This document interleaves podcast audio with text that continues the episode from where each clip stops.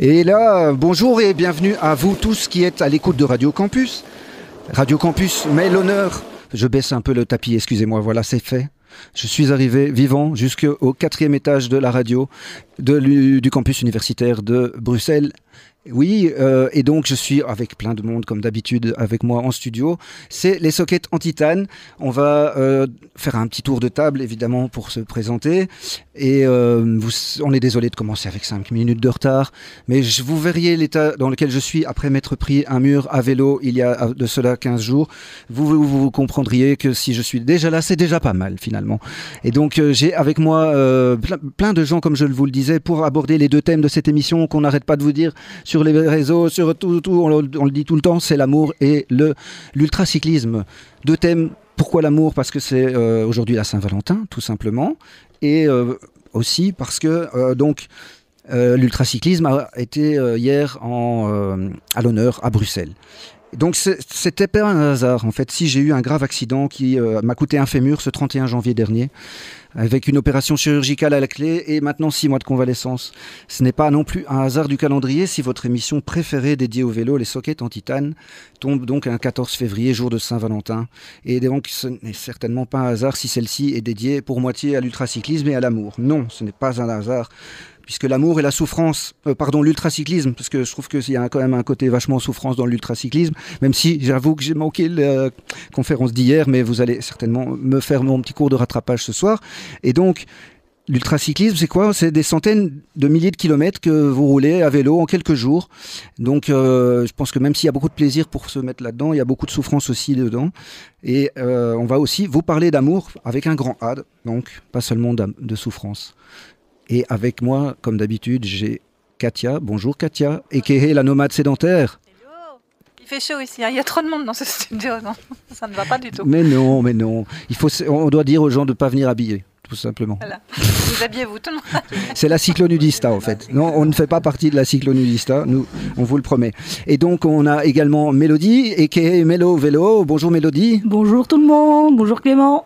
Alors on a aussi bonjour, on a aussi Pascal normalement qui va pour peut-être arriver. Euh, on ne sait jamais. Cet homme a un double agenda caché et on le comprend avec les bouchers de Wolvertem. euh, il a intérêt à se cacher, le gars. Donc euh, s'il est pas là, ben, c'est normal. On, nous, on sait pourquoi. Et, d'ailleurs, il y a que nous qui savons. On a ben aussi Antoine Collard qui va faire une rubrique. Un petit billet juste pour nous. Il y a également le festival, le festival en roue libre. Euh, le festival qui aura lieu à Watermal-Boisfort tout prochainement. Delphine est là pour nous en parler un petit peu. Et euh, à leur côté, on a réuni le gratin des coureurs belges euh, en ultracyclisme. Euh, ainsi- donc euh, là, c'est ainsi que normalement le réalisateur du film qui était censé venir et qui est là. Voilà, mais que je n'ai pas eu dans mon état. Bonjour Antonin, c'est ça? Ouais, ouais, c'est ça. Salut tout le monde. ça va? Bienvenue à toi, bienvenue à vous. Euh, super content de vous avoir donc dans notre euh, studio de la radio euh, de l'Université libre de Bruxelles. Parce que, euh, bon, à part l'ultracyclisme qui a quand même un, semblant de club SM des cyclistes, parce que vous avez, comme je crois, euh, un côté un peu endurant, euh, souffrant, qu'il faudra nous expliquer ce soir. C'est quand même une pratique hard du cyclisme qui me pose beaucoup de questions. Donc, pour bien commencer, laissez-moi vous parler de mon amour du vélo, car oui, j'aime mon vélo. Et l'avantage, lorsqu'on n'a pas de petite copine, parce qu'on est quand même le jour de la Saint-Valentin, l'avantage lorsqu'on n'a pas de petite copine, c'est qu'on ben, on a tout le temps de prendre soin de son vélo. L'autre jour, je shampouinais mon vélo dans ma cour, il faisait presque nuit, mais qu'importe.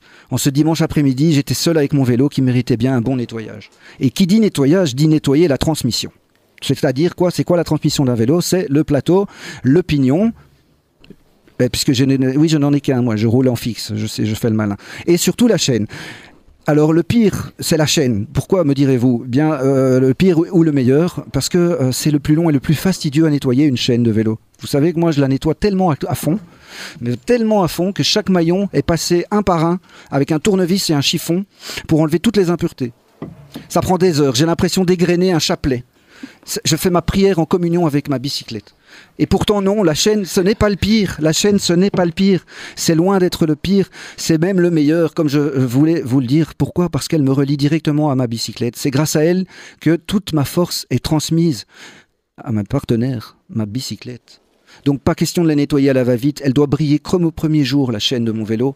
au premier jour de notre histoire d'amour. Oui, aujourd'hui c'est Saint-Valentin. Ah, j'ai coupé ton micro. Dis-le plus fort. Ah. Ah, euh, pardon La Saint-Vélotin. Voilà, oh, merci. Désolé, j'avais coupé vos micros. Et donc, toute belle, toute propre que nous sommes, ma bicyclette et moi, nous sommes repartis pour de nouvelles aventures. Et puis en plus, j'en ai pas qu'une. J'ai d'autres vélos avec lesquels je veux rouler. Non, je ne suis pas libertin. Non, ce n'est pas de la polygamie, c'est de la polycyclie. Et euh, c'est pas grave. Je vous en. Et donc le nombre de mes montures est tabou. Je ne sais pas combien j'en ai. Je ne sais pas, mais je- de toute façon, j'en ai jamais assez. Alors, au bout d'un moment, je reviens à la réalité et, et j'ai beau, me rassurer et, et- et me dire que je suis pas hétéro, que je fais pas l'amour avec mon vélo. Non, en fait, je fais juste des paillettes avec ma bicyclette. si certains qualifient ça de vélophilie, tant pis pour eux. Ouais, pourquoi je suis hétéro avec mon vélo? Parce qu'à chaque fois que je parle de mes, am- à mes amis de mon projet de faire un Kama Sutra du vélo, donc comme mille façons de faire l'amour à son vélo, ben, la seule chose qu'ils me savent me répondre, c'est bah, il suffit d'enlever la selle, euh, c'est un truc d'homosexuel. Eh ben non, le vélo c'est très libre, tu choisis ton orientation sexuelle parce que non, le coït de tube de sel, c'est une pratique cyclosexuelle tout à fait hétérosexuelle. OK? Non mais franchement, donc la seule différence qu'il y a avec des relations sexuelles entre humains, c'est le lubrifiant. Il n'est pas à base d'eau, il est fait juste pour mon vélo le lubrifiant. OK? C'est tout. Mais c'est tout, on s'arrête là. La comparaison, voilà, elle est toute valable. Alors avec ce plaisir partagé à rouler avec, des, avec ma bicyclette des kilomètres, je finis par me dire qu'à un moment quand même, il faudrait que je trouve une femme qui n'est pas en chromolie ou en alu, parce qu'il me manque quand même quelque chose, même si c'est fusionnel avec mes bikes. Donc je sors de chez moi, même si c'est toujours à bicyclette, je rencontre des gens, je fais leur connaissance, je vais même euh, sur Tinder, j'ai des dates, et puis quand je dois leur annoncer que je fais du vélo tous les jours, là j'ai peur de leur annoncer comme si j'étais vegan. Enfin, donc je sais plus quoi faire. Et tout ça pour dire que l'amour et le vélo, c'est pas facile, parce qu'à un moment je me suis dit, bah, je, vais, je vais essayer de trouver une femme qui fait du vélo. Voilà, c'est facile du coup, mais c'est vachement restrictif. Parce que du coup, ça limite, il faut quand même se le dire. Et puis en plus, si elle roule à vélo, il y a quand même des chances qu'elle roule vachement euh, pas comme moi. Ouais, on sait que tu roules plus vite, Clément. Non, elle peut peut-être rouler plus, plus vite que moi. Euh, ça se trouve, elle est championne de triathlon, euh, elle fait du vélo à un niveau pro. Donc peut-être pas. D'ailleurs, j'en profite ce soir pour lui dire à cette femme qui est peut-être une sportive de haut niveau, peut-être une nouvelle cycliste qui a un vélo électrique. Enfin non, pas celle qui a un vélo électrique, sorry. Enfin, c'est le mieux, ce serait une infirmière qui roule à vélo. Parce que là, comme je me suis cassé la jambe, là vraiment j'aurais besoin de ça. Et donc, si tu m'entends, que tu sois une sportive de haut niveau ou une infirmière à vélo, contacte-moi via la page des sockets en titane maintenant afin de voir ensemble si on peut créer un amour en titane. Voilà, c'était mon intro pour cette émission dédiée à l'amour et, et au vélo. Et euh, donc, euh, tu. euh, oui, Katia? Non, je voudrais juste euh, dire que c'est chouette parce qu'on a plein de gens euh, qui réagissent déjà en direct sur euh, Twitter et tout ça, dont Bilouk le cycliste à qui je fais un gros bisou parce qu'il nous écoute en direct, voilà. Et, et tous les autres aussi. Et il faudrait quand même remercier ton chauffeur aussi, hein, Clément. Oui, oh, exactement, parce qu'on a fait un appel sur, Ouais. les- sur Twitter et waouh, à la fin, ça a été cool, quoi. On a eu le choix. non, trop bien. Elle était trop bien, la voiture. C'était ça Je l'ai- ma. je l'ai croisé en arrivant. Ouais. Ah ben, il était très sympa en tout Ouais. cas. Et il attend euh, à la fin de l'émission pour me reprendre pareil. Quoi. Il abandonne sa chérie pour la Saint-Vélotin pour venir te rechercher. C'est pas beau, ça. Si, si, c'est super beau. C'est la, communauté des cyclistes. Et donc, on est euh, super content d'être sur les ondes de Radio Campus, évidemment, pour euh, se mettre jusque 19h30, rien que dans l'univers du vélo. Et on, va, on va enchaîner avec. Je n'ai pas le plan sous les yeux, Katia. Qu'est-ce qu'on a après? Dis-moi. On a, on a, euh, euh, on a euh, je crois qu'on va parler avec, avec Sem. Qui, il n'y a pas ton voisin en régie là? Il est où ton voisin en régie? Il est parti. Oui, il s'est transformé. C'est le bordel cette émission. Euh, donc on a, on a Seb Bicycletta, Salut. Sem, qui va nous Et parler. De... Ouais, oui, j'ai oublié de faire le tour de présentation oui, des ultracyclistes. enfin, J'ai fait- j'ai l'excuser, il est handicapé. J'ai hein. dit qu'on avait la- la- le gratin du, de l'ultracyclisme belge, mais j'ai oublié de m'arrêter pour que chacun d'entre eux ait l'occasion de se présenter. Seb, salut. Oui, toutes les sortes de fromages. Commençons par Seb. Euh, donc, euh, oui, mais voilà, Sébastien, c'est Bicycletta sur euh, les réseaux. Euh, J'ai participé une fois à la Transcontinentale. Euh, très chouette petite édition euh, de 2018. Un beau parcours. Petite Euh, édition, comme si je non, mais c'était très tour. sympa. Je, trou- je trouve vraiment. allez, je me suis fait plein d'amis en route et euh, pour moi, ça restera l'édition euh, avec laquelle j'ai commencé la transcontinentale et du coup, ça reste unique. On parle d'amour, n'est-ce pas? Voilà. Euh, voilà, je suis aussi organisateur de la soirée qui a eu lieu hier, une soirée qui projetait le film sur la transcontinentale. Euh, c'est un film magnifique de, de 55 minutes et on était euh, 300, euh, 350 dans la salle au Palace euh, à regarder, à s'émouvoir devant le film d'Antonin qui est ici autour de la table. Euh, et voilà, on a, on a tous adoré. Il y, a eu, il y a eu du temps pour des questions. Il y a, il y a eu pas mal de gens qui étaient intéressés par euh, déjà qui voulaient comprendre pourquoi on roule comme ça. Euh, et il y avait des questions aussi plus techniques et plus, euh, euh, plus pratiques sur euh, comment on s'organise, comment on s'entraîne. euh, voilà, tout ça a terminé autour d'une bonne bière euh, dans le dans l'atrium en bas. euh, une bière évidemment qui s'appelait Bicyclette. Donc euh, voilà, on est resté dans le thème. Eh ben, tu nous en parleras bien plus en longueur tout à l'heure parce que euh, bah, tu n'es pas tout seul pour en parler. Mais avant ça, on- nous avons Delphine, Delphine euh, qui vient nous parler du festival en roue libre. Bonjour. Bonjour Delphine. Alors explique-nous, ce festival, c'est la quantième fois que vous le... C'est super français, je sais. C'est la quantième fois que vous le, que vous le faites. Vu qu'on écoutait partout maintenant, tu vois, il faut, il faut un peu cela. Mais donc tant pis. C'est la quantième fois que tu fais. le- Alors c'est la troisième édition qui aura lieu dans un mois tout pile, euh, le 13 et 14 mars euh, à Watermal-Boisfort. C'est un festival qui est organisé par des, des cyclistes du, du GRAC, euh, par, une, euh, par une équipe euh, de bénévoles.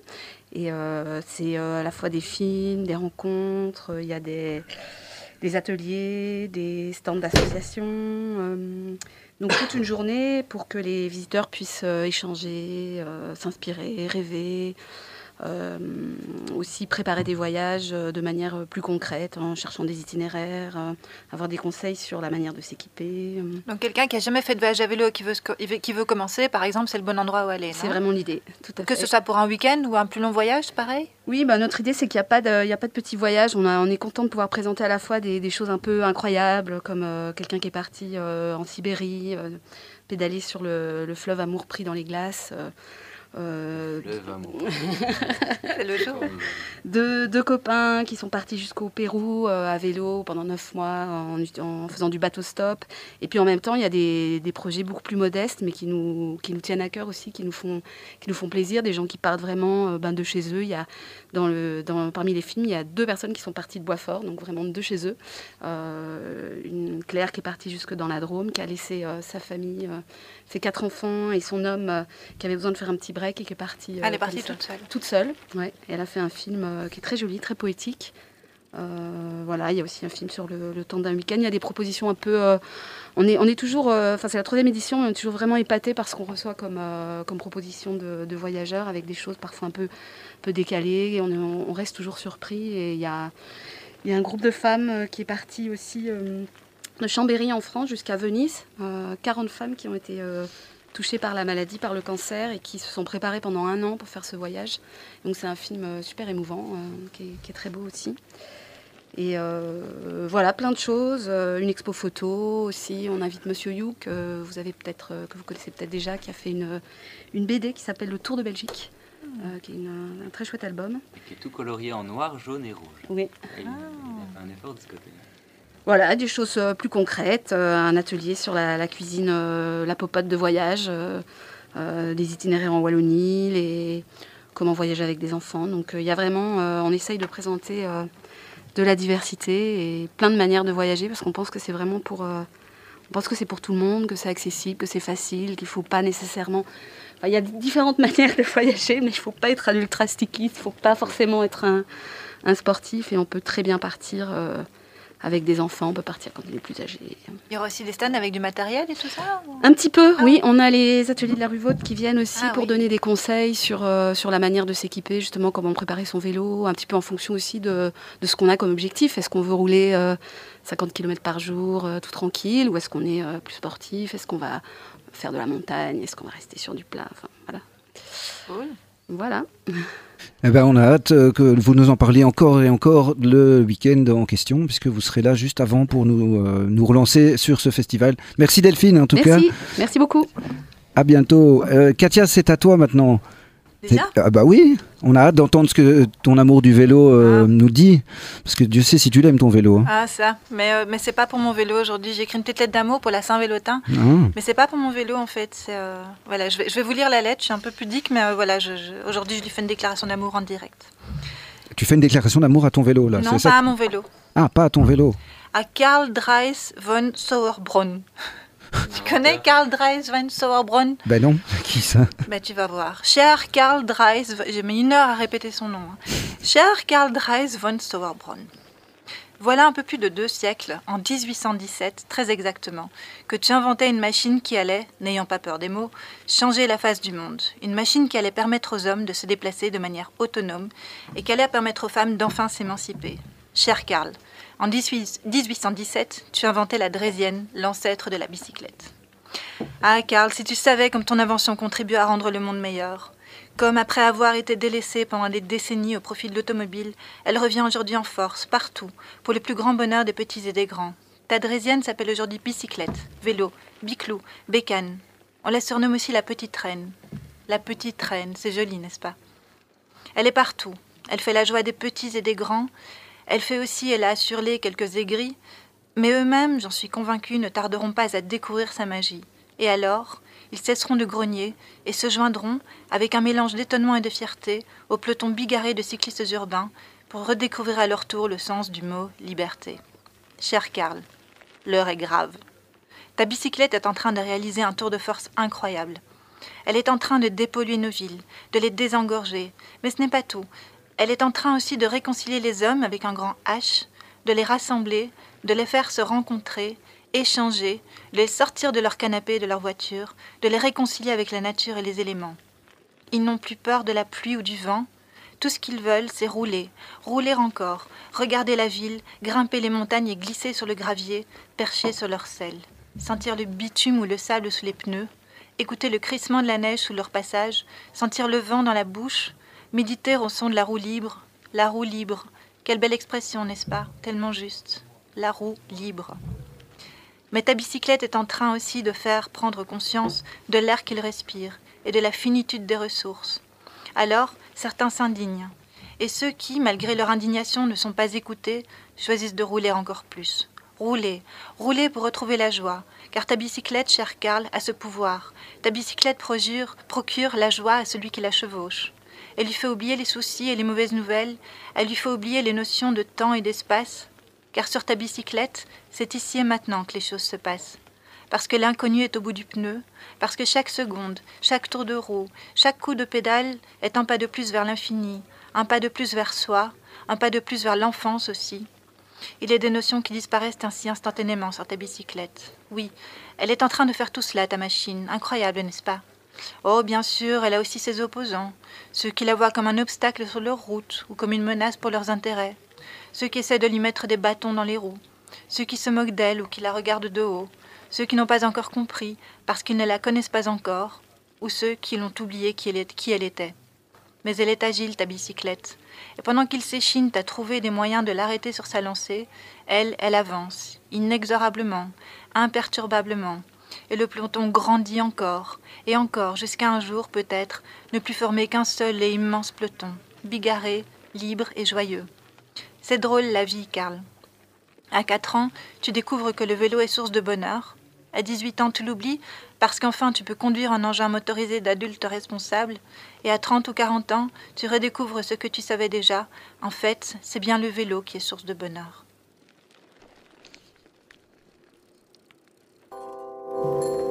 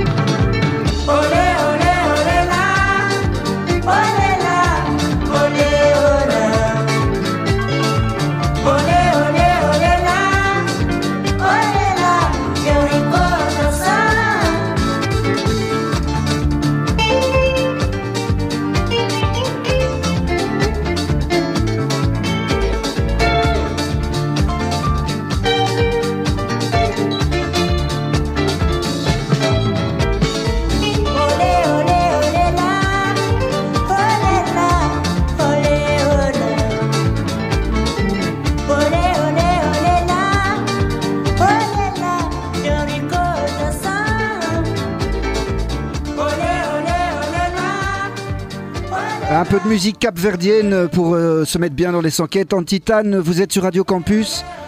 Et c'était Antonio dos Santos sur la super compile Space Echo de Mystery Behind. Euh, donc très très bonne euh, compile de musique capverdienne des années euh, 70s. Allez, je ne suis pas dans mon émission musicale, je suis dans mon émission de vélo et j'ai eh bien j'ai la chance d'avoir dans les studios avec nous Pascal qui euh, Pascal qui va Pierre euh, nous Bellemare. faire notre Pierre Belmar du reggae ou là tu euh, non allez la comparaison n'est Pierre pas Bellemare du reggae. T'as pris des médicaments, Clément, Ouais, sérieux oui, ah, j'ai dit reggae au lieu Ah de ouais. vélo. En plus, il a tellement des belles dreads, donc là, t'es- t'es bien, t'es bien parti. J'ai dit reggae au lieu de vélo. Non, c'est parce que je vous explique, j'ai une autre émission de radio sur cette même radio euh, de- mais qui a trait au reggae. Du coup, voilà, excusez-moi, mais j'ai pris. Mais non, j'ai pas pris à part du Dafalgan, non, pardon. Bon, allez, euh, on y va avec Pascal qui nous euh, parle d'amour, j'espère, aujourd'hui, vu le jour que nous sommes. Pascal. Bah oui, oui, tout à fait. Bonsoir. Bonsoir, Pascal. Euh, Bienvenue. bah, de toute façon, tu m'avais, tu m'avais pas laissé énormément de choix, Bah, y avait. euh, puisque je pouvais choisir entre l'ultra distance ou l'amour. Et bon, mais j'avais déjà un peu, j'avais déjà déversé un peu de fiel sur l'ultra distance la fois passée. Donc je me suis dit, bien, euh, tu vois, je veux dire, tu, tu te rappelles, hein, je, je m'étais un peu lâché. Et bon, c'est vrai que bon, c'est une nouvelle discipline et tendance lourde hein, Mm, du cyclisme moderne avec le, le gravel, les nouvelles marques de textiles de luxe pour cyclistes et, euh, et a- un prochain sujet de ma chronique d'ailleurs. Ah, Et mais, je suis impatient, ça va tirer à feu nourri. Je suis chaud aux boulettes. mais en attendant, les gens peuvent réécouter la, la précédente qui parle de ce que tu es en train de raconter là. euh, de ta précédente Oui, il faut, il, faut, il faut un peu revoir parce que ça tourne un peu à la private joke cette fois-ci. hein. Donc, si t'as pas suivi les épisodes précédents, Ah, il y a et- des trucs qui sont pas drôles. Quoi. Bon, Donc, euh, et euh, bon, mais voilà. Donc, euh, j'ai sauté sur l'occasion de parler d'amour. hein, une, une fois n'est pas coutume, parce que c'est vrai que ma, je- je- ma misanthropie m'aurait, à vrai dire, pas poussé immédiatement vers le, vers le sujet, mais bon. Et en plus, si s'il m'avait été donné de choisir un thème.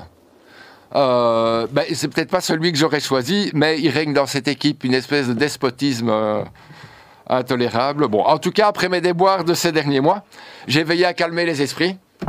Et euh, euh, parce qu'il faut dire que les taches que laissent les têtes de cheval coupées sur mes oreillers, même à 90 degrés, ça ne va plus. hein. Ça, c'est euh, dedans euh, à jamais. D'ailleurs, en parlant de taches, l'hygiène du cycliste à travers l'histoire, super euh, topique pour une prochaine chronique aussi. Parce que je peux vous dire que dans ma vie de cycliste, j'ai vu des fonds de cuissard qui feraient rougir un ténia. quoi, hein. C'est vraiment. euh, ben, je suis désolé pour celle-là, mais il fallait, que, il fallait que je la mette. Si je puis dire. Euh, donc je saurais assez euh, répéter cependant que l'histoire du cyclisme tient davantage de la tragédie que de la comédie. Et il n'y a pas de vraie tragédie sans une, une bonne histoire d'amour pour, pour la soutenir. Et, euh, et quand je pousse cette idée dans ces derniers retranchements, je ne peux pas m'empêcher de, penser que Homer ou Shakespeare auraient fait de fameux vainqueurs du Tour de France, en fait. C'est une petite digression liée à l'ultra-distance de nouveau. Euh, parce qu'ils auraient eu à scoltiner une sacrée distance quand on sait qu'il y a encore 100 ans, des étapes pouvaient durer 17 heures. J'ose pas imaginer ce qu'elles auraient pu durer dans l'Antiquité euh, ou au XVIIe siècle. Et c'est vrai, le vélo n'avait pas été inventé. Et ça rend les étapes encore plus difficiles.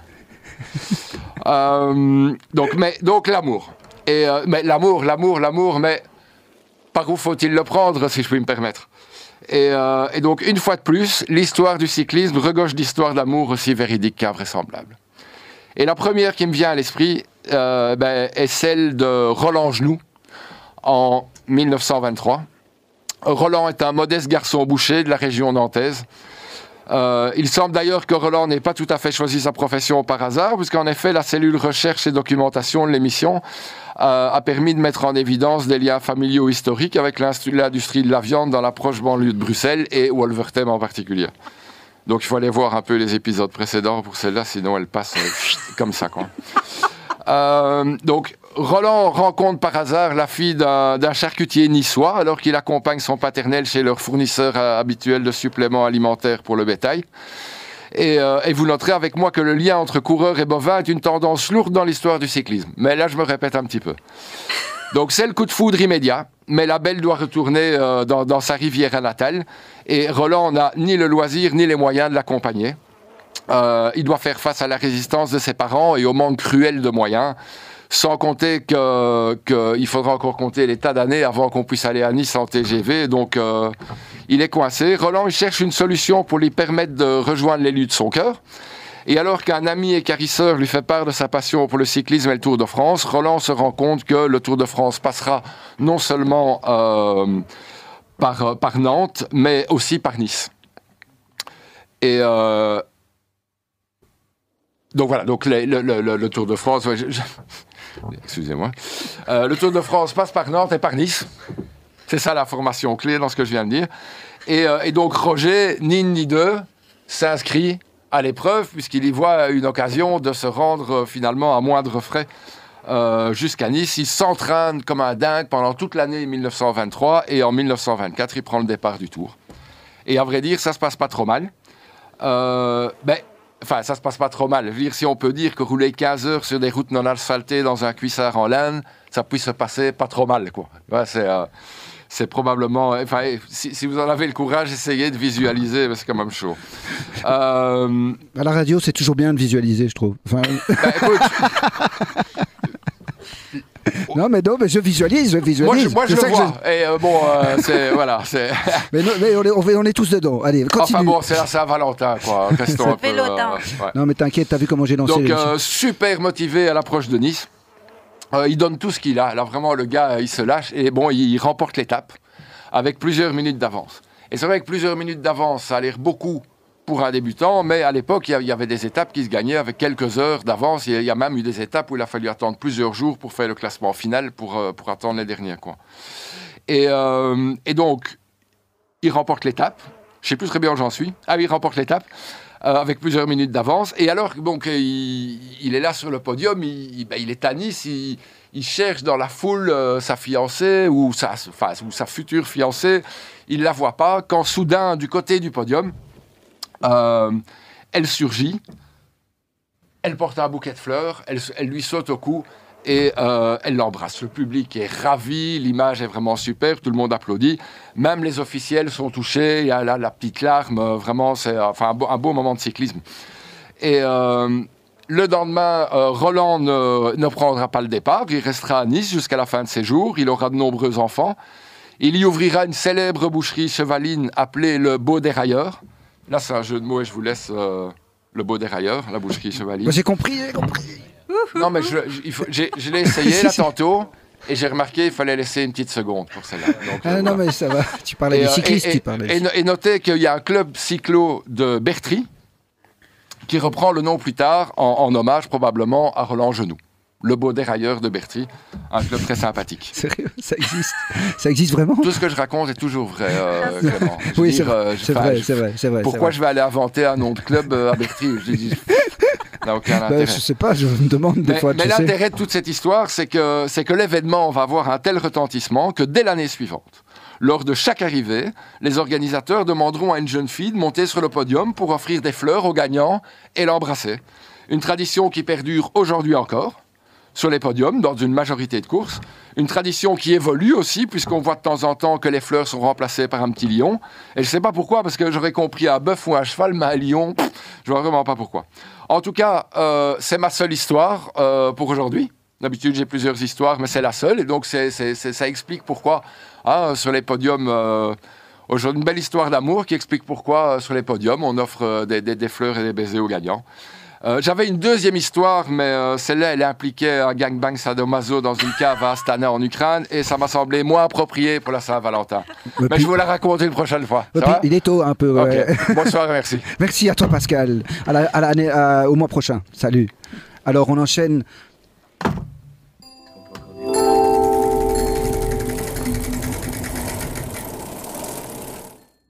Avec l'ultracyclisme.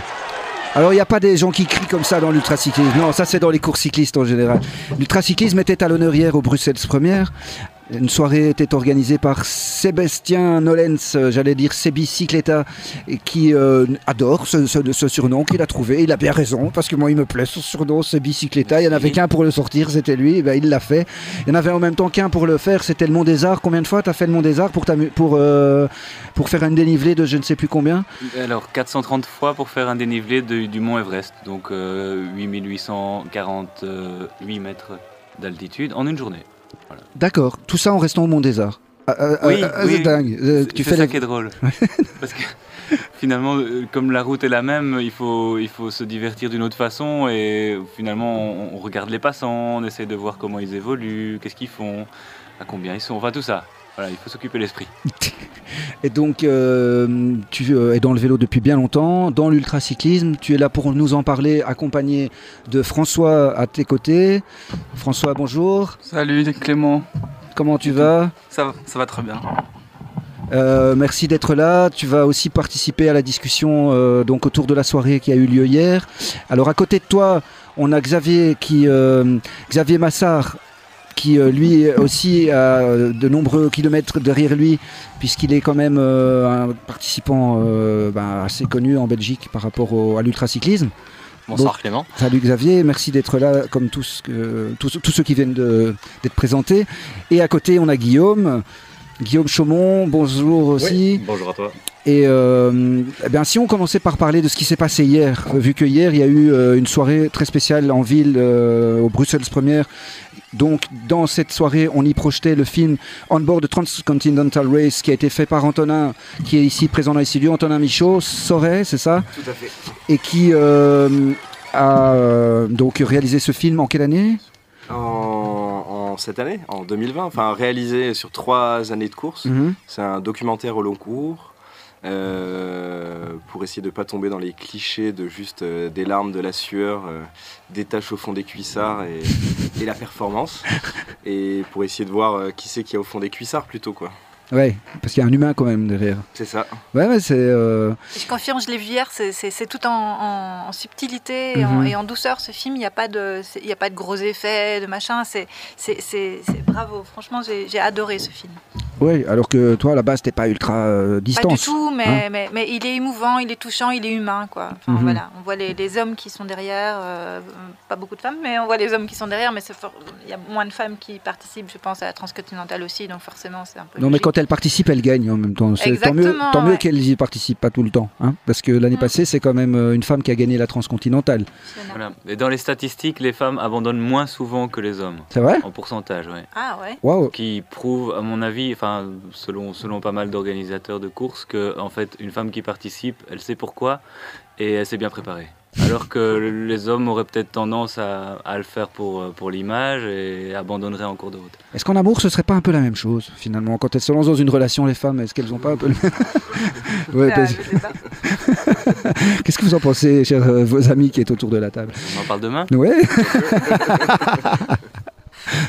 Et cette soirée donc s'est fort bien passée. Euh, les euh, conférenciers entre guillemets conférenciers ça fait sérieux. Les cycléos quoi merde euh, qui étaient présents ils ont pu partager leur expérience. Ce qui était super, c'est que dans la soirée que Seb a organisée autour du film, déjà il a réussi à ramener beaucoup de monde. On était presque 400 comme il disait. Et surtout, il avait ramené un beau panel bien diversifié en fait d'intervenants parce que la course, entre autres, et le monde de l'ultra distance plus largement, c'est des gens qui sont euh, petits, grands, gros, vieux, jeunes euh, et des fois même femmes. Et, euh, et du coup, bah, les gens qui avaient des questions, l'espace qu'il y a eu ensuite de discussion, tout était parfait pour parler vélo, quoi, un peu de manière décomplexée, sortir un peu des internets. Ouais, même dans cette grande salle, vous avez réussi à créer un côté euh, on est ensemble, on est des cyclistes et on a envie de parler de ce, ce truc en commun en fait. Alors que c'était, moi j'ai vu des photos, j'ai pas pu venir malheureusement, mais euh, donc c'était euh, une chouette euh, rencontre quoi pour toi qui as fait le film et, euh, et pour les autres qui sont des, des coureurs euh, ultra, euh, ça le fait quoi. C'était une chouette expérience. Merci Seb, hein, même si Ouais, j'étais pas là. C'est surtout le mérite. En fait, je crois que l'ambiance s'est lâchée à partir du moment où les gens ont vu le film. Et ça, c'est le mérite d'Antonin d'avoir créé un film qui a fait rigoler, qui a, fait, qui a ému les gens aussi, et, et qui leur a donné une idée de, de ce qu'on peut vivre en faisant cette course. Donc, il a mis vraiment les gens à bord de la course, euh, comme le titre le dit d'ailleurs, On Board the Transcontinental. Euh, et donc, après ce film, euh, voilà, il y avait plus de questions, il y avait de l'intérêt, il y avait de la sympathie pour les coureurs. Et, puis, on s'est mis devant. Et, on, a, été sympathisé par les gens.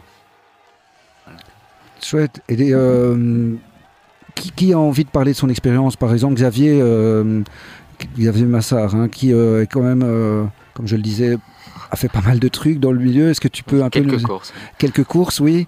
Et comme je suis pas euh, un spécialiste de la discipline, est-ce que tu peux toi nous en parler? T'as été euh, dans, moi j'ai bien suivi celle que tu as fait dans le désert d'Oman, hein, le Sultanat d'Oman.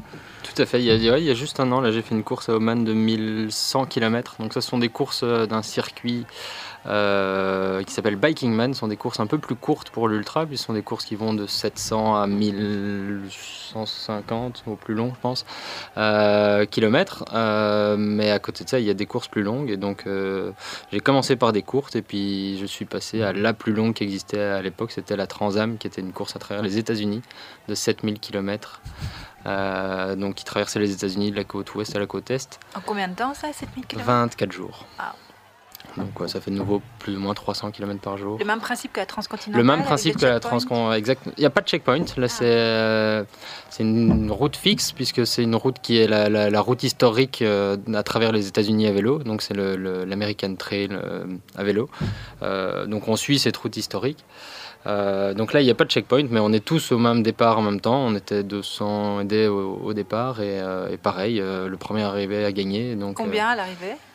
De nouveau, on est dans les 50% de finishers, je pense. À donc, 50% euh, ouais. Et transcontinentale, c'est pareil, c'est 50% En général, je pense qu'on est dans les 50% de finishers. Alors la différence avec la, la Transam, c'est qu'il n'y a pas de, comme il n'y a pas de checkpoint, il n'y a pas de cut-off, donc il n'y a pas de temps limite. Et donc euh, ça reste une course, mais il y a quand même des gens qui vont le faire en, en deux mois. Donc euh, bon, c'est vraiment un pourcentage infime, mais il y a des gens qui, qui se disent je vais la finir, je la finirai coûte que coûte, mais qui la finiront en, en beaucoup plus de temps. Et toi, tu Et l'as toi, tu fini l'as, ouais. C'est ça la question. Si je l'ai fini Ah oui, je En combien de En temps 24 jours. ouais. Donc euh, je l'ai fini, ouais. J'ai j'ai fini toutes les courses que j'ai commencées. J'ai jamais eu de. Ça fait combien de kilomètres par jour en moyenne? Pour la Transam, de nouveau 300. Ouais, c'est ça. 300, Il faut Ouais. préciser qu'il a commencé en étant malade. Il La, des problèmes tran- de santé. ouais. la, la Transam, Ouais. j'ai pas commencé dans des très bonnes conditions, effectivement. J'avais euh, un espèce de plan parfait comme ça où je devais rejoindre des, des amis au Canada pendant un mois Mhm. avant pour avoir euh, plus avoir de jet lag et me réentraîner, etc. Et, et c'est tombé à l'eau en finissant à l'hôpital euh, le jour de mon départ en avion, en passant 15 jours à rien faire et en arrivant sur place 4 jours avant la course, je pense. Euh, en me disant, euh, avec l'accord des médecins, euh, que je, je pouvais prendre le départ. Euh, les problèmes devaient être passés. Enfin, ils savaient pas trop ce que j'avais, mais j'avais un problème euh, intestinal. Et, euh, et oui, j'ai pris la course dans pas des très bonnes conditions, c'est sûr, mais ouais, je m'en suis quand même bien sorti, donc ça va. Et donc, euh, le- euh, quand tu faisais euh, la traversée du désert, là, environ 1000 km, ça, Ouais. ça se fait en combien de temps? Parce que pour que 1000 km, moi, c'est facile. Pour moi, c'est euh, Bruxelles-Montpellier, c'est traverser la France avec la- la- l'autoroute du soleil, quoi. Ok, c'est un euh, repère. Bah ça, donc comme je disais, les courses Biking Man sont des courses plus courtes et donc pour moi c'est de l'entraînement un peu à fond et donc je dors le moins possible. Les biking, enfin le Oman, je pense que j'ai fait 62 heures, donc un- deux jours et deux jours de poussière pour 1000 km en faisant peut-être deux siestes de 30 minutes. Jésus, il a mis 40 jours pour traverser le désert. Ça te situe par rapport à un. Moi j'avais soif alors j'étais vite. Donc oui, non, c'est des courses plus courtes euh, où on peut se permettre évidemment de pousser la machine un peu plus fort que sur des courses plus longues où, où forcément il y, a, il y a besoin de dormir et de se reposer. Euh, sur 700, 1000 km, on essaye de- d'aller chercher plus loin encore. Donc, ouais. Mais t'as un, t'as un vrai métier, on est d'accord. J'ai un, un vrai métier, c'est un sujet compliqué. J'ai un, un vrai. Tu fais pas que ça, si Je fais euh, que ça. Ah oui Euh, le problème, c'est Ah. que c'est un sport amateur et donc ça ne me, ça ne me permet pas d'en vivre. Euh, J'ai des sponsors qui me permettent d'en survivre, euh, que les déplacements me coûtent presque rien, que mon matériel ne me coûte rien, etc. Euh, mais je n'en vis pas, donc j'ai encore, euh, je fais encore un peu de boulot à côté dans l'événementiel, etc. Mais après, si on veut s'entraîner de manière correcte, on peut vite arriver à un plein temps en s'entraînant. Et plus euh, tout ce qui est la gestion des sponsors, ça prend énormément de temps aussi, les réseaux sociaux, etc. Donc c'est dur d'avoir un vrai métier à côté, même s'il y en a qui le font. Ils en sont, bah, c'est souvent des indépendants ou des gens qui sont très flexibles dans la façon dont ils peuvent travailler. Si on veut faire un vrai travail de bureau à côté, je pense que c'est très compliqué. Même ça euh, c'est une course d'une course d'un mois. euh, on a François qui vous en parlera dans, dans deux secondes. Euh, mais oui, quand les courses peuvent mettre jusqu'à 20 jours, il faut forcément avoir des flexibilités euh, Voilà, c'est par ça rapport ma à question, ça. parce qu'il faut quand même s'entraîner, ça demande un entraînement assez rigoureux Ouais. quand même pour faire des courses pareilles. Enfin, donc je comprends pas comment des gens qui ont un vrai métier, une vie euh, Mm. normale entre guillemets à côté, peuvent faire des courses aussi, aussi difficiles quand même. Il faut prendre sur quelque chose, hein, de Ouais. toute façon. Il faut prendre sur soit le travail, soit sur la famille. Euh, moi, malheureusement, j'ai un jour de mon week-end que je passe euh, sur mon vélo. Tous les week-ends, tu fais ça, c'est ouais. Voilà, quand je veux m'entraîner, Ouais, hein. c'est souvent un mercredi soir après le travail, et alors euh, le samedi ou le dimanche, ou peut-être même les deux. Mais il faut s'arranger alors pour Bah, moi, caser le un- reste, ouais. le reste des, des activités qu'on a, familiales et travail, autour, de, autour du vélo. Parce que je te suis sur Instagram, effectivement, tous les week-ends, il me semble, tu fais au moins 200 km quand tu, quand tu roules comme ça le week-end euh, sur Oui, une journée, une non sortie ça, 200. voilà, ouais. Après un moment, on ne se- satisfait plus de- d'avoir une activité qui commence en 1. On veut que ça commence par 2 ou peut-être même par 3 quand c'est possible. Ah ouais Ouais. Toi, pareil, Xavier, ouais. Euh, pareil, enfin pas vraiment. Euh, moi j'ai un type d'entraînement où je fais plus de choses spécifiques, donc plus courtes. Euh, je vais très rarement faire 200 ou 300 km pour m'entraîner, mais c'est- deux autres théories d'entraînement. Il y Je a- crois que c'est, euh, je crois que c'est mieux. hein. T'es plus suivi que moi aussi et moi j'y vais C'est- un peu. ouais, donc euh, tu, on, on peut s'entraîner en faisant des, en passant moins de temps à s'entraîner, mais en s'entraînant plus spécifiquement. Mais après, ça demande plus de plus de science derrière, on va dire, sur euh, comment cibler quel seuil et quel palier et, et comment être efficace, euh, comment rendre une heure d'entraînement efficace comparé à 5 heures euh, en partant se balader. Comment, comment tu veux dire plus spécifiquement Bah, C'est-à-dire que d'une manière physiologique, cardiaque, musculaire, il y a des, des- on, on sait très bien toutes des théories sur l'entraînement, de, de répétition d'efforts, de type d'efforts, euh, et, cibler tout ça permet d'être plus efficace dans la façon dont on s'entraîne, plutôt que de juste prendre son vélo et d'aller rouler 5 heures.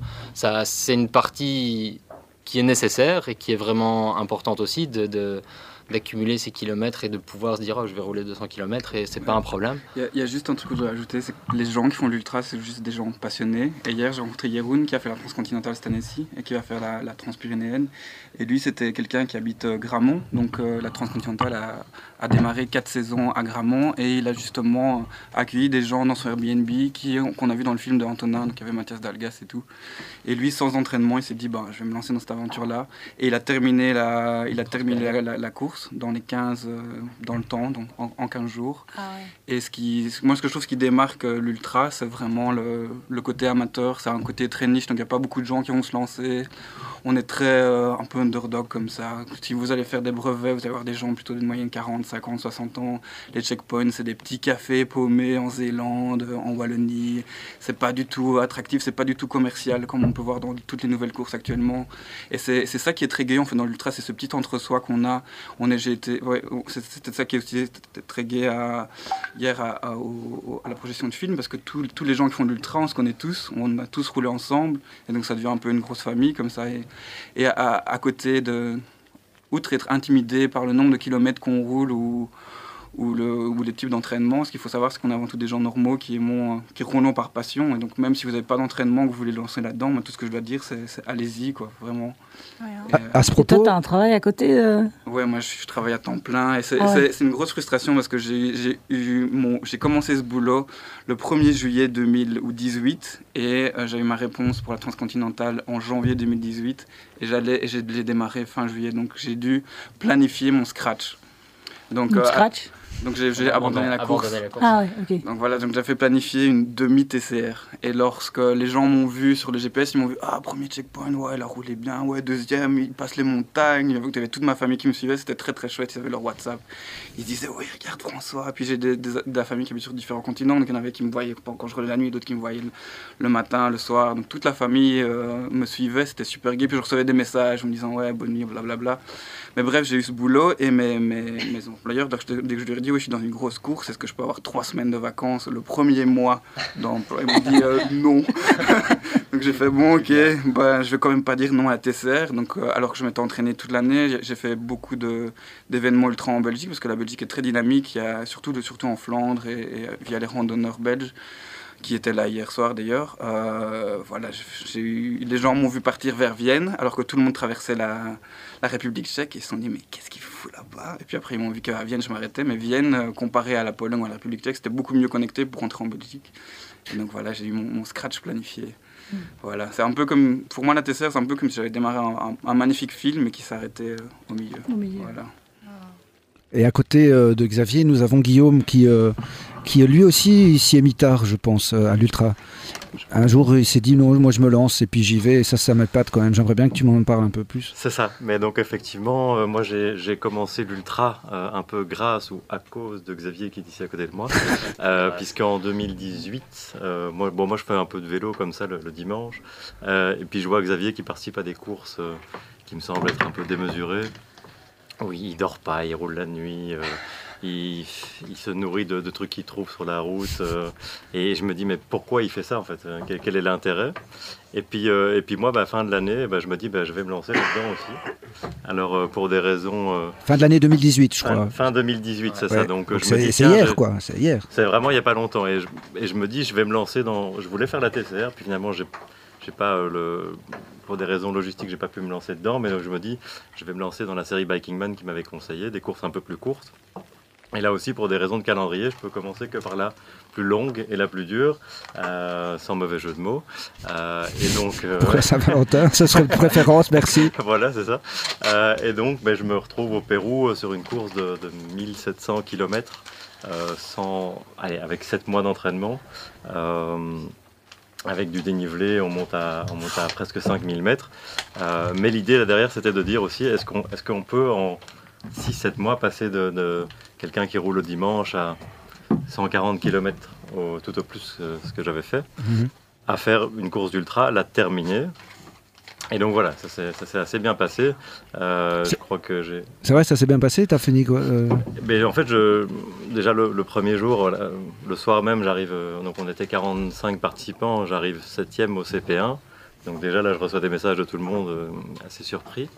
Mhm. Et en fait, je me rends compte que bah, je, je- non seulement j'arrive à tenir, parce que j'avais un peu peur d'être parti trop vite, et qu'en fait, euh, bah, je continue à remonter, à remonter. Puis voilà, finalement, j'ai fait quatrième de la course, avec des, des gars quand même assez, assez solides.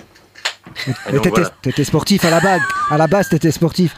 Non, mais et, est-ce qu'on dirait des gamins à- dans une cour de récré qui se cachent du professeur, quoi. Ils C'est sont- Katia, hein, c'est pas nous. hein. Katia, elle ouvre des bières, euh, mais en, en là, en Stommelings, comme on dit à Bruxelles.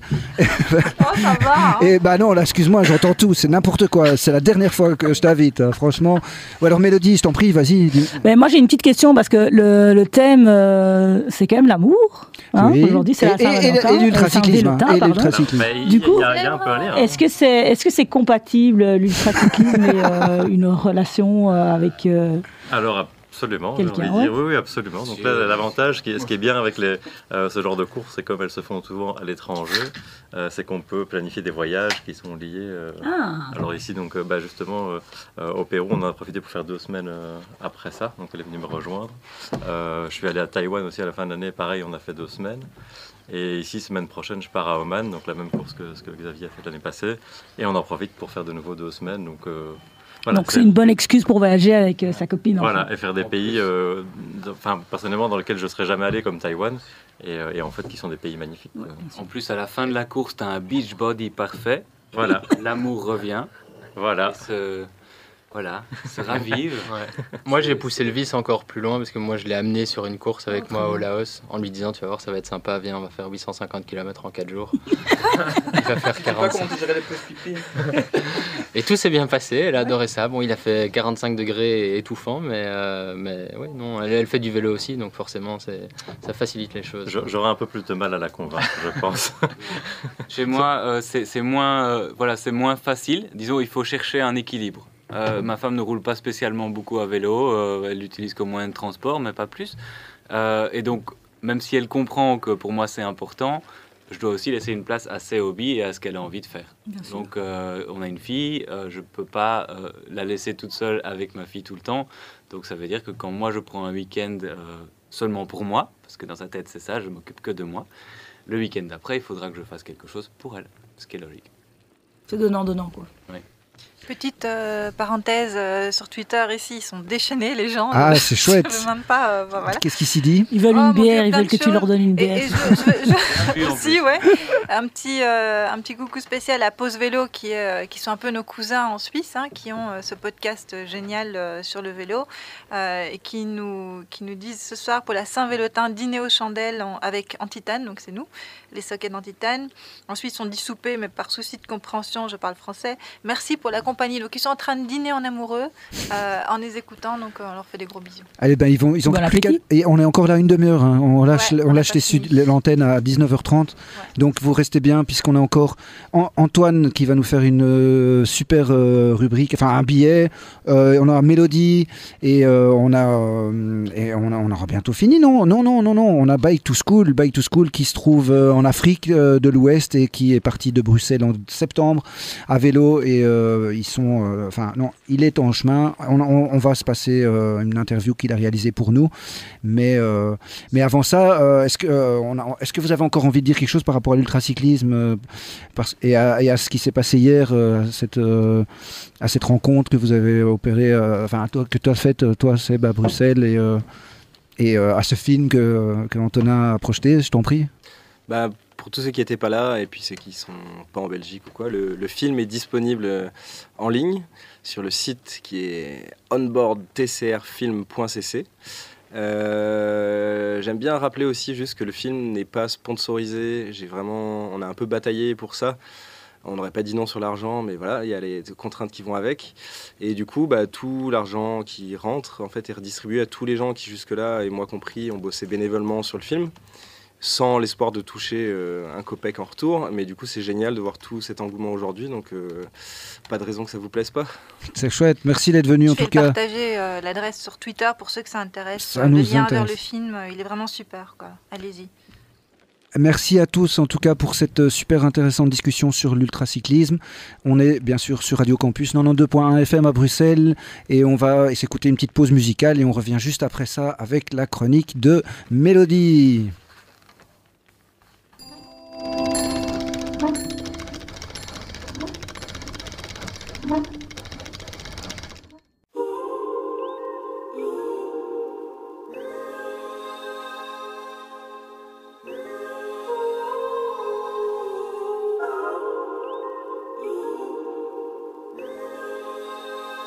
Sleep time. Sleep. Feel the pain of each troubled history. They wipe his memories, then tell him his past is a mystery. What is life without victory? Opinion, no liberty. Enlighten me how to stay sane in a world so mental, world sick enough. A voodoo child playing purple haze.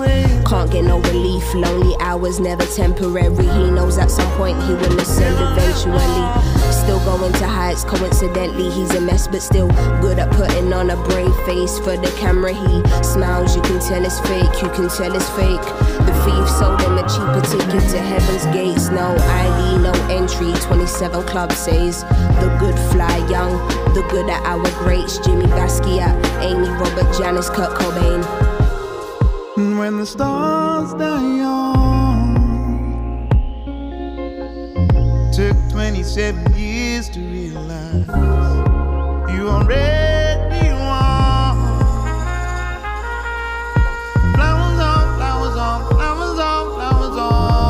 problematic, nobody can't stand it. Been told she's a liability and not an asset. Fuck, I'm erratic. Confessions of an addict. How they let me sing to the masses. Lost what I had, staring in the face of tragic. Like I didn't just back to black it. Love was my losing game. Let's just call a spade a spade. Paparazzi on my doorstep, never leaving home. Lying on the floor, mind's blown. Trying to reach the phone. Let me take one more hit for my eyes closed. Let me take one more hit for my eyes closed. Shit, I think that was my last hit. One more hit before my eyes close. One more hit before my eyes close. One more hit before my eyes close.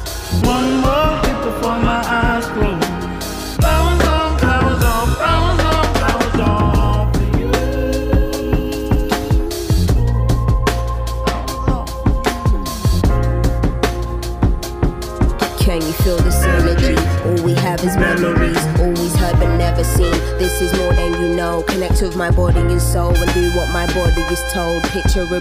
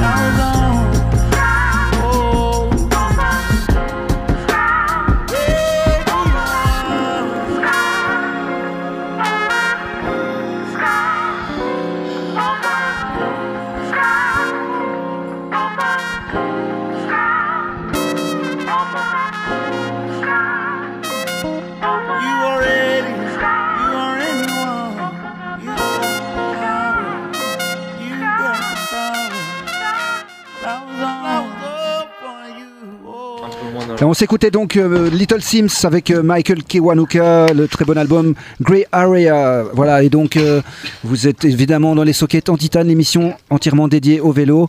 On a encore deux billets ce soir, super, qui sont dédiés au vélo. Et le premier, c'est celui de Mélo Vélo, que vous retrouvez très actif comme toujours sur les réseaux sociaux. N'hésitez pas à aller liker sa page. C'est plus actif sur Insta d'ailleurs que sur Ouais, Facebook. Donc c'est son compte Insta ouais. qu'il faut suivre. Et euh, vous en pas. partout, hein. Bah, oui, oui, oui, on te suit partout déjà.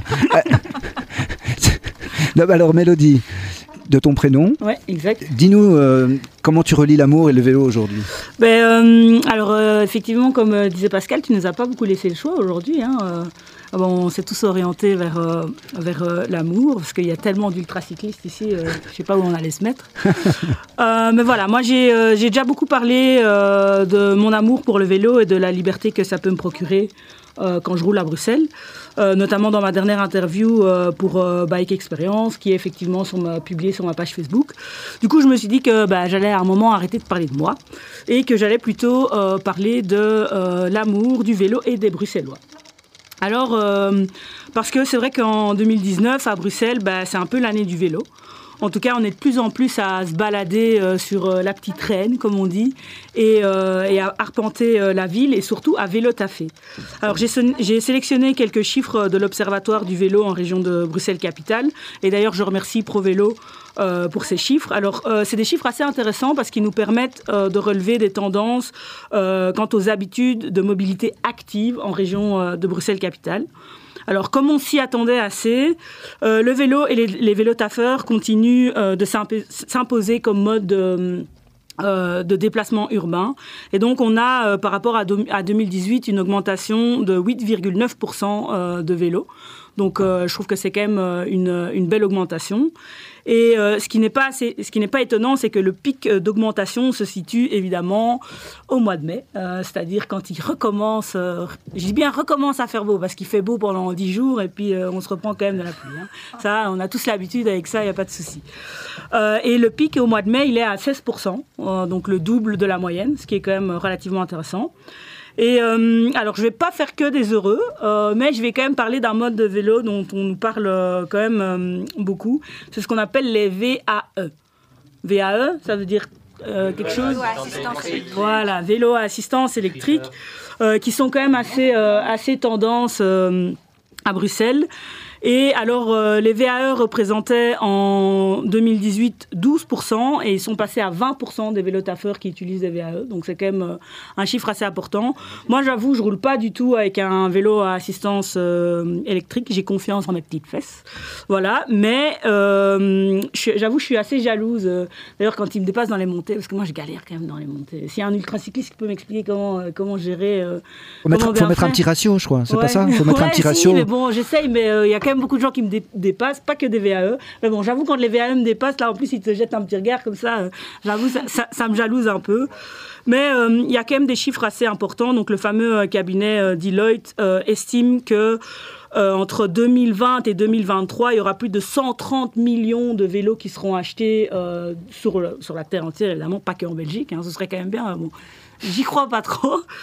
Euh, et alors, un chiffre intéressant, c'est aussi qu'en Allemagne, en 2018, euh, les vélos électriques ont progressé de 36%. Donc ça, c'est vraiment un, gros, gros chiffre.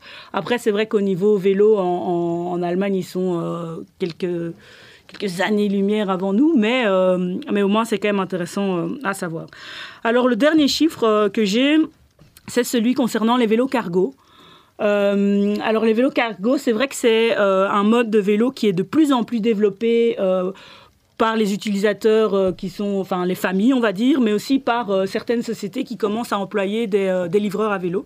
Donc on en voit quand même de plus en plus. ouais, on en voit de plus en plus à vélo.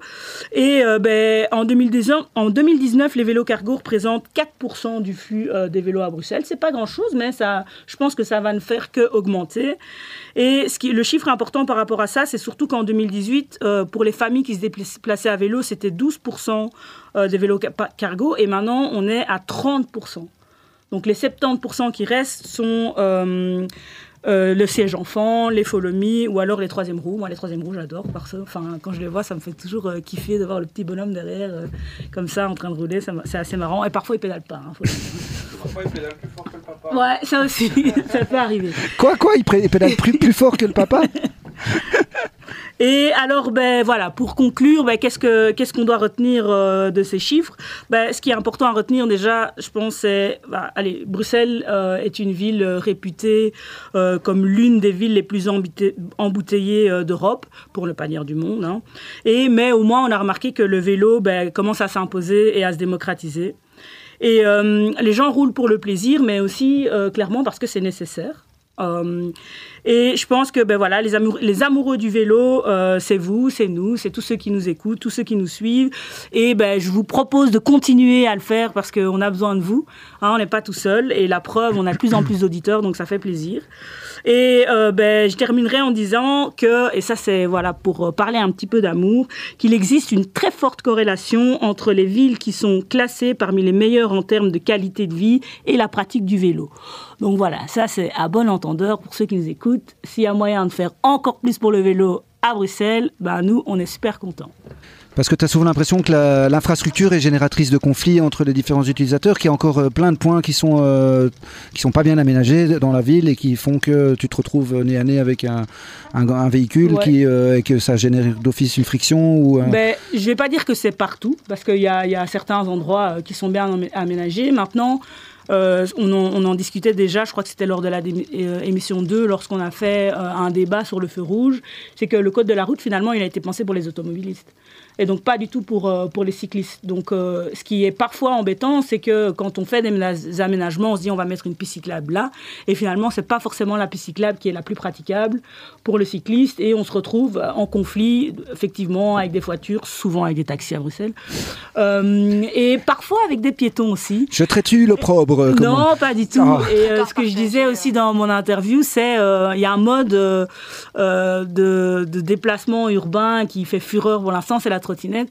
Et euh, on ne sait pas comment faire avec eux. hein, euh, donc, Non, c'est très très fourbe. Voilà. ça va dans tous les sens, tu sais pas prévoir. euh, non, donc voilà. Euh, voilà, ça c'était ma, ma, petite, ma petite chronique sur, sur le vélo et l'amour du vélo. Donc j'aimerais continuer à inciter les Bruxellois à rouler et surtout à, à ne pas avoir peur de rouler et de prendre l'espace qui nous est dû. Eh bien, merci beaucoup Mélodie pour cette superbe plaisir. chronique. J'avais une petite question moi pour les, les ultra-cyclistes qui sont ici dans la... Vous êtes aussi des cyclistes quotidiens ou euh, tous, ouais? Oui. Absolument. Moi, c'est vrai que j'ai commencé assez récemment à me mettre au vélo urbain. Enfin, je le faisais beaucoup Ah, quand voilà. j'étais petit. Et, euh, et puis, forcément, quand on vous donne une voiture de société, ben, c'est quand même assez, euh, assez confortable. Et en fait, c'est vrai que juste le fait de devoir me garer en rentrant m'a poussé à reprendre le vélo. Et euh, c'est juste génial, en fait. Ouais, hein. Parce qu'on va deux fois plus vite qu'une voiture. Alors, j'ai un trajet très court, mais. euh, c'est euh, c'est vraiment. Et en fait, ça, ça permet de prendre un peu l'air, etc. À la fin d'une journée, c'est ultra agréable. Qu'est- Qu'est-ce qui est le plus difficile, rouler en ville ou euh, rouler la transcontinentale? En ville, clairement. rouler à Bruxelles. À Bruxelles. Ouais. euh, là, je crois que je, peux- je crois qu'avec le, le bout Non, de un des fémur. avantages peut-être, un, un avantage, euh, je veux dire, euh, quand on, on est bien entraîné à Bruxelles, c'est que on, on freine moins les voitures. Donc, on, On les tu moins. parlais tout à l'heure, Mélodie, de, de- des montées. Euh, on a, je crois que quelqu'un qui, qui a un moindre niveau aurait l'impression de déranger Mhm. et les voitures derrière pourraient s'impatienter alors qu'elles n'ont pas le droit de le faire euh, ou se piller les gens. Mais, euh, mais nous, en tant que personnes bien entraînées, je crois qu'on peut faire une moyenne de 25-30 en ville qui est euh, peut-être même supérieure à la vitesse des, des, des voitures. Euh, Oui, elle est et de donc 14 voilà. en ville, la vitesse de voiture. Je crois qu'on se faufile beaucoup plus euh, que, que, voilà, que quelqu'un qui aurait du mal. Et là, l'assistance électrique peut venir changer la donne pour des gens qui seraient moins entraînés que nous. Euh, donc c'est c'est une bonne chose pour, euh, voilà, pour une grande partie de la population.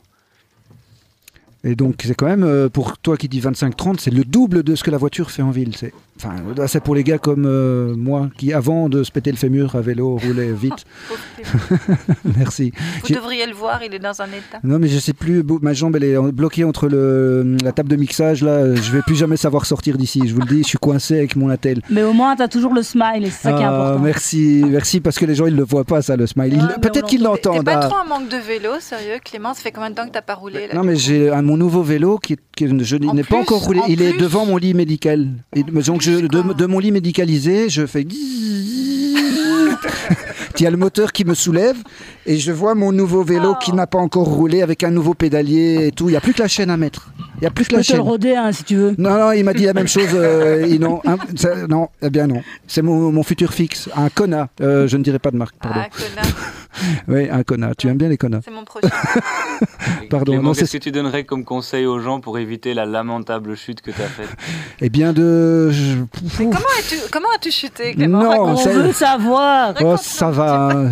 sur, de- sur toutes ces années où j'ai roulé à Bruxelles, franchement, euh, il fallait bien que ça arrive un jour quoi, ouais. de se prendre un mur. Donc je me suis pris le mur, le mur de la KBC à Isère. Et je suis su- d'ailleurs j'ai demandé, je pense que je vais avoir les images parce que je connais des gars qui travaillent à la sécurité de la KBC et donc il y a moyen que je vois ma chute quoi. Et je me suis donc pété le condyle externe. Donc le condyle c'est la boule une des deux boules du fémur quoi. Euh, voilà, elle est coupée, elle est cassée. Euh, C'est pas chouette. J'ai passé quelques jours à l'hôpital avant qu'on puisse m'opérer seulement. Enfin la totale. Mais voilà, c'est pas grave.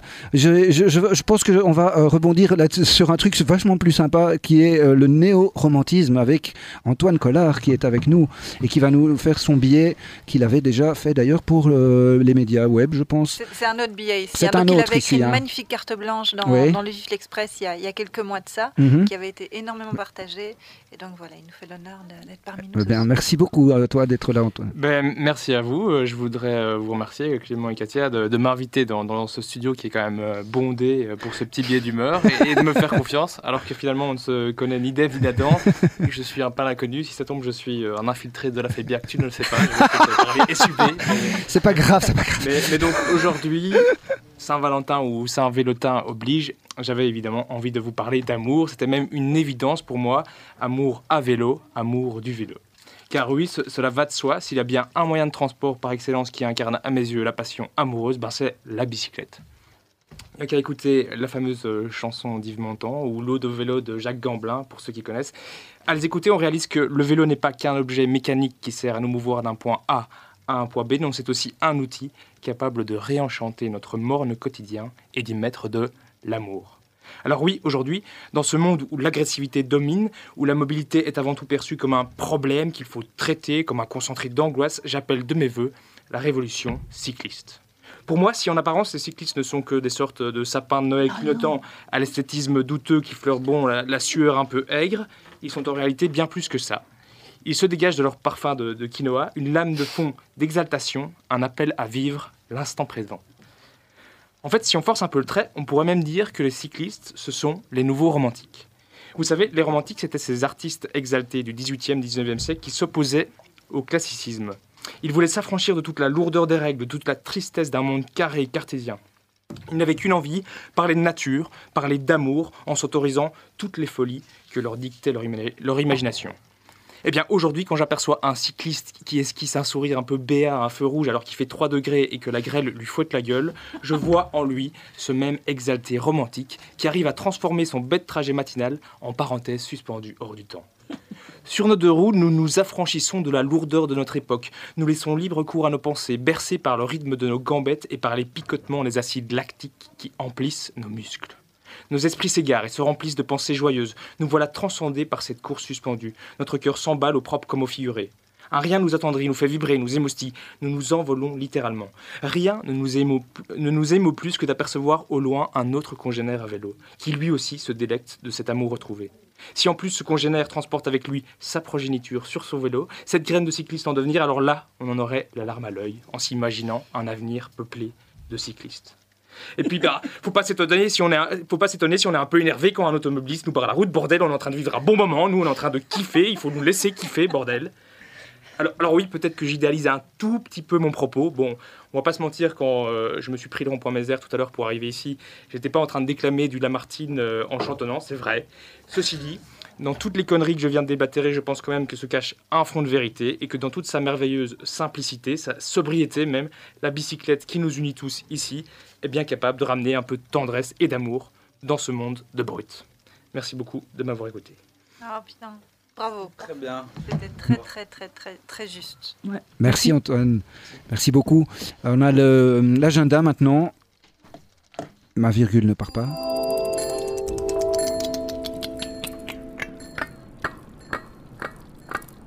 L'agenda des initiatives en lien avec le vélo. Alors on a la masse critique, ou plutôt devrait se dire le- Ouais. le, massacre critique, puisque euh, après chaque métrique, masse critique, il y, a des- y a des blessés dont je suis. Il faut faire le petit train après la masse critique. On rentre en Alors, groupe et on se dépose les uns les Alors, autres à la maison. Il faut pas rentrer avant, Clément. Il faut attendre le petit train. Mais je voulais partir avant d'être sous. Et je sais que c'est de ma faute si j'ai bu, mais j'avais presque pas bu. Et, et je voudrais quand même dire que si la masse critique, elle termine, elle terminait dans un, un bar à jus de fruits ou un bar à smoothie, j'aurais peut-être pas eu le même problème que votre, votre, votre brasserie artisanale de Touré Taxi. Franchement, non, mais il faut quand même faire quelque chose. Je sais, je suis responsable. hein. J'avais- Boire ou conduire, faut choisir. non, mais hein. j'avais pas bu, j'avais juste pas mangé. J'avais peut-être bu à la place. À la, à la- enfin, je suis parti avant d'être sous. C'est ce que je me souviens, et puis je me suis cassé le fémur. Donc, euh, pour tout dire, que la, la masse critique, c'est tous les derniers. Non, oui, tous les derniers vendredis du mois. Donc, tu as déjà un mois dans la gueule, et puis tu dois taper une masse. Et puis après, la masse critique, c'est un rassemblement de cyclistes qui impose, euh, qui n'impose rien, qui revendique seulement euh, sa place, euh, la place du vélo en ville.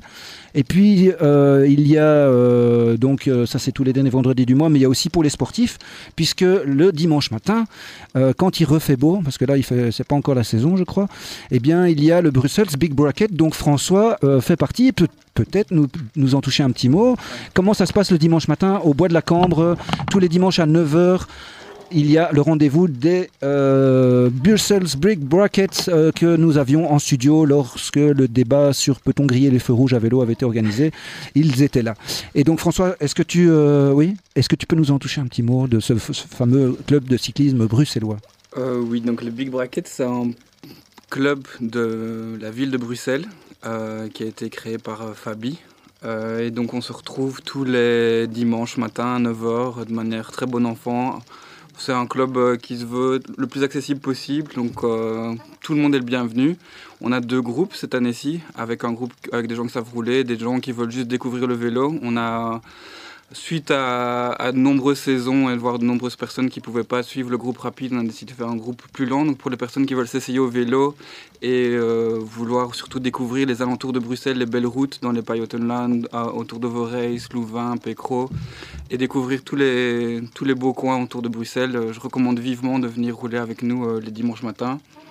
Euh, alors la mauvaise nouvelle, c'est qu'on est toujours en hiver, donc ce dimanche, la, la- la sortie vient d'être annulée. Mais si vous êtes intéressé, il faut suivre notre groupe Facebook qui est public, qui est juste euh, les Bruxelles Big Brackets. On a près de 1000 membres euh, actifs, donc on a quand même une, une très grosse visibilité. Et on a aussi des, des, des jerseys très sexy. Donc il y a des personnes qu'on n'a jamais vu ni d'Eve ni d'Adam qui nous achètent notre jersey et on, le- on revoit des photos. euh, des gens qui, qui- qui postent leurs photos, ils ont fait le Mont Ventoux, d'autres sont en Amérique latine, donc sont au Japon, et on est très, on se sent assez fort complimenté de voir euh, autant d'engouement autour de, de ce club et surtout de la ville de Bruxelles. Et même, même le Mannequin Peace Il porte votre maillot, même le Mannequin Peace Oui, on a réussi à faire porter le, le, le, le maillot Mannequin Peace pour notre saison. Et alors la question, donc nos, nos, nos sorties, euh, elles- donc le groupe rapide roule entre 90 et 100 km les dimanches et le groupe moins rapide c'est entre 60 et 70 km en sachant qu'il y a une bière ou un café inclus avant ou pendant. Des fois, il y a des gens qui boivent la bière pendant. ouais. Et la vitesse moyenne des deux groupes, c'est quoi?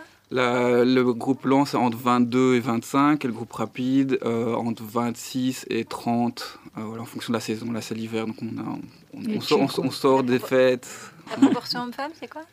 Il n'y a pas encore beaucoup de femmes, on, on les, on, les- on- on recommande vivement aux femmes de venir. On a des femmes de, de membres du club qui viennent rouler, et donc il y en a de plus en plus qui viennent, et c'est vraiment ouais, c'est très chouette. C'est très mixte comme, euh, comme, comme club, C'est- ça vaut la peine. Voilà.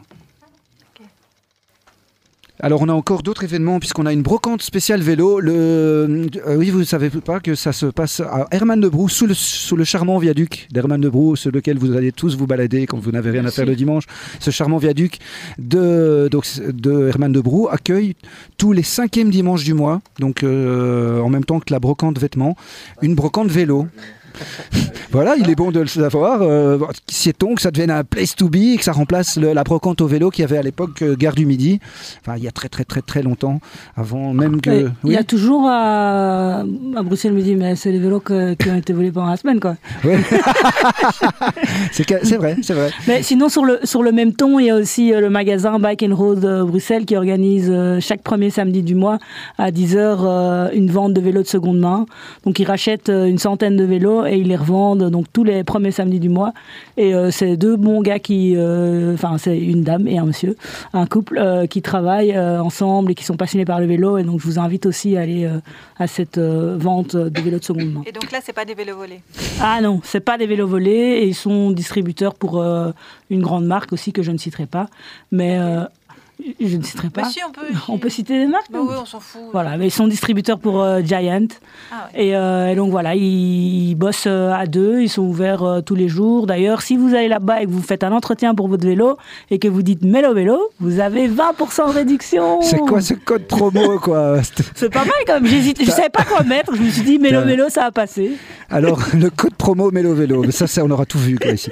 Alors, le jeudi 21 février, eh bien, chez Hors Catégorie, dans le CIU, qui se passe euh, donc Gare aux casernes, nous avons l'expo photo de deux photographes qui sont des cyclistes de Bruxelles, euh, des cyclistes au quotidien. euh, l'expo photo donc de Antoine et de Arthur. Et euh, vous pouvez aussi venir tous les vendredis pour l'apéro chez Hors Catégorie. Donc, euh, Hors Catégorie, c'est un bar, vélo, atelier vélo. Il y a aussi une boîte de coursier qui se nomme Hush Rush. Et ça se passe dans un des bâtiments près du vélodrome. Pour ceux qui connaissent euh, le projet CU, qui est donc un chouette truc qui est juste ici, tout près, puisqu'on s- nous, nous nous situons à l'ULB, donc à l'Université libre de Bruxelles et XL. Et le 5 mars, il y a la conférence avec Ryan Le Garec, qui était hier, je pense, sur la scène. euh, drôle. Avant, il était- euh, et lui, il, ben, il organise aussi chez hors catégorie le 5 mars. Euh, il fait une conférence euh, et sur la. Ah oui, parce qu'en en fait, il a fait tout un travail sur le, le- le Tour Divide. Le Tour Divide, c'est 4400 km du Canada au Mexique. On revient à l'ultracyclisme. Et euh, Ryan viendra donc nous présenter ça chez hors catégorie le 5 mars. Il, est bon de le savoir. Facebook. Il faut Ouais, ouais, sur ouais, ouais, Facebook, hein, tout à fait. C'en est tout de l'agenda. On a encore trois minutes avec euh, l'interview de, euh, eh bien, de Bike to School qui euh, nous a envoyé ça d'Afrique de l'Ouest. Il est parti de septembre de Bruxelles à vélo. Il est, et- il est où? Sénégal ou Gambie non, plus- encore plus bas, je pense. Ah oui, il est- oui, il, est- il arrive au Nigeria, là. oui, oui, oui, ça rigole plus. Là. Ça roule. Allez, on s'écoute ça et on se retrouve après pour les au revoir. Hello Clément, bonjour chers auditeurs. Euh, Si vous entendez ce message enregistré, c'est que je suis trop profondément dans la brousse euh, que pour avoir une connexion passable avec euh, Radio Campus. Alors là, je me trouve actuellement en Guinée-Bissau, près de la frontière avec la Guinée-Conakry. Bah, depuis, le paysage a quand même assez bien changé. pour deux raisons. Bah, déjà parce que je pédale seul depuis trois semaines, Lucie étant retournée au plat pays. Et puis, euh, comme je pédale de plus en plus vers le sud, euh, ben, le, paysage devient de plus en plus vert et humide. Alors, euh, bah, depuis la dernière fois qu'on s'est eu en ligne, j'ai pédalé toute la Gambie d'ouest en est. C'était un, un très très beau pays, surtout à l'ouest euh, où c'était un peu plus humide, euh, voilà, avec la rivière G- Gambie hein, qui euh, passe au centre, euh, vraiment très très jolie, euh, avec des gens absolument accueillants. Puis euh, je suis retourné au Sénégal, donc euh, en Casamance, et euh, j'ai descendu toute la Casamance jusqu'en Basse-Casamance, euh, dans la ville principale qui s'appelle Ziguinchor. Euh, et à cet endroit-là, bon, j'ai encore fait quelques excursions euh, dans les dans les rivières là-bas, euh, vraiment absolument magnifique, euh, superbe région, vraiment magnifique. Euh, après ça, j'ai continué vers le sud, euh, donc euh, vers la Guinée-Bissau. Euh, j'ai été euh, trois jours euh, dans la capitale Bissau pour avoir ben, le visa pour le prochain pays, c'est-à-dire la Guinée-Conakry. Euh, j'ai un peu visité là-bas, c'est une petite capitale euh, assez mignonne. Et euh, ensuite, ben voilà, je suis reparti. Euh, et là, je me, je me trouve actuellement euh, tout près de la Guinée-Conakry. et voilà, tout ça ben, grâce à plusieurs sponsors, évidemment. hein. on, compte parmi eux ben, le vélo de la marque Riverside de Decathlon. Il y a le sponsor matériel par Decathlon Nivelle. Euh, un autre sponsor, euh, Wikitree, une boîte de consultance à Bruxelles. Il y a aussi euh, le, On a dû euh, écourter malheureusement euh, cette interview parce qu'en fait il est déjà 19h30 et on va rendre l'antenne. On est euh, désolé du dépassement parce qu'on a une super émission qui euh, elle est tous les vendredis sur Radio Campus. C'est le WhatsApp et oui l'heure c'est l'heure. On doit rendre l'antenne. Merci à tous, ces- tous tous les invités de ce soir. Vraiment c'était super chouette de vous avoir avec nous. On se retrouve euh, le mois prochain pour une nouvelle émission Les Sockets en titane. À la semaine prochaine. Bisous tout le monde. Bisous. Ciao, ciao. Merci. Ciao. Oh.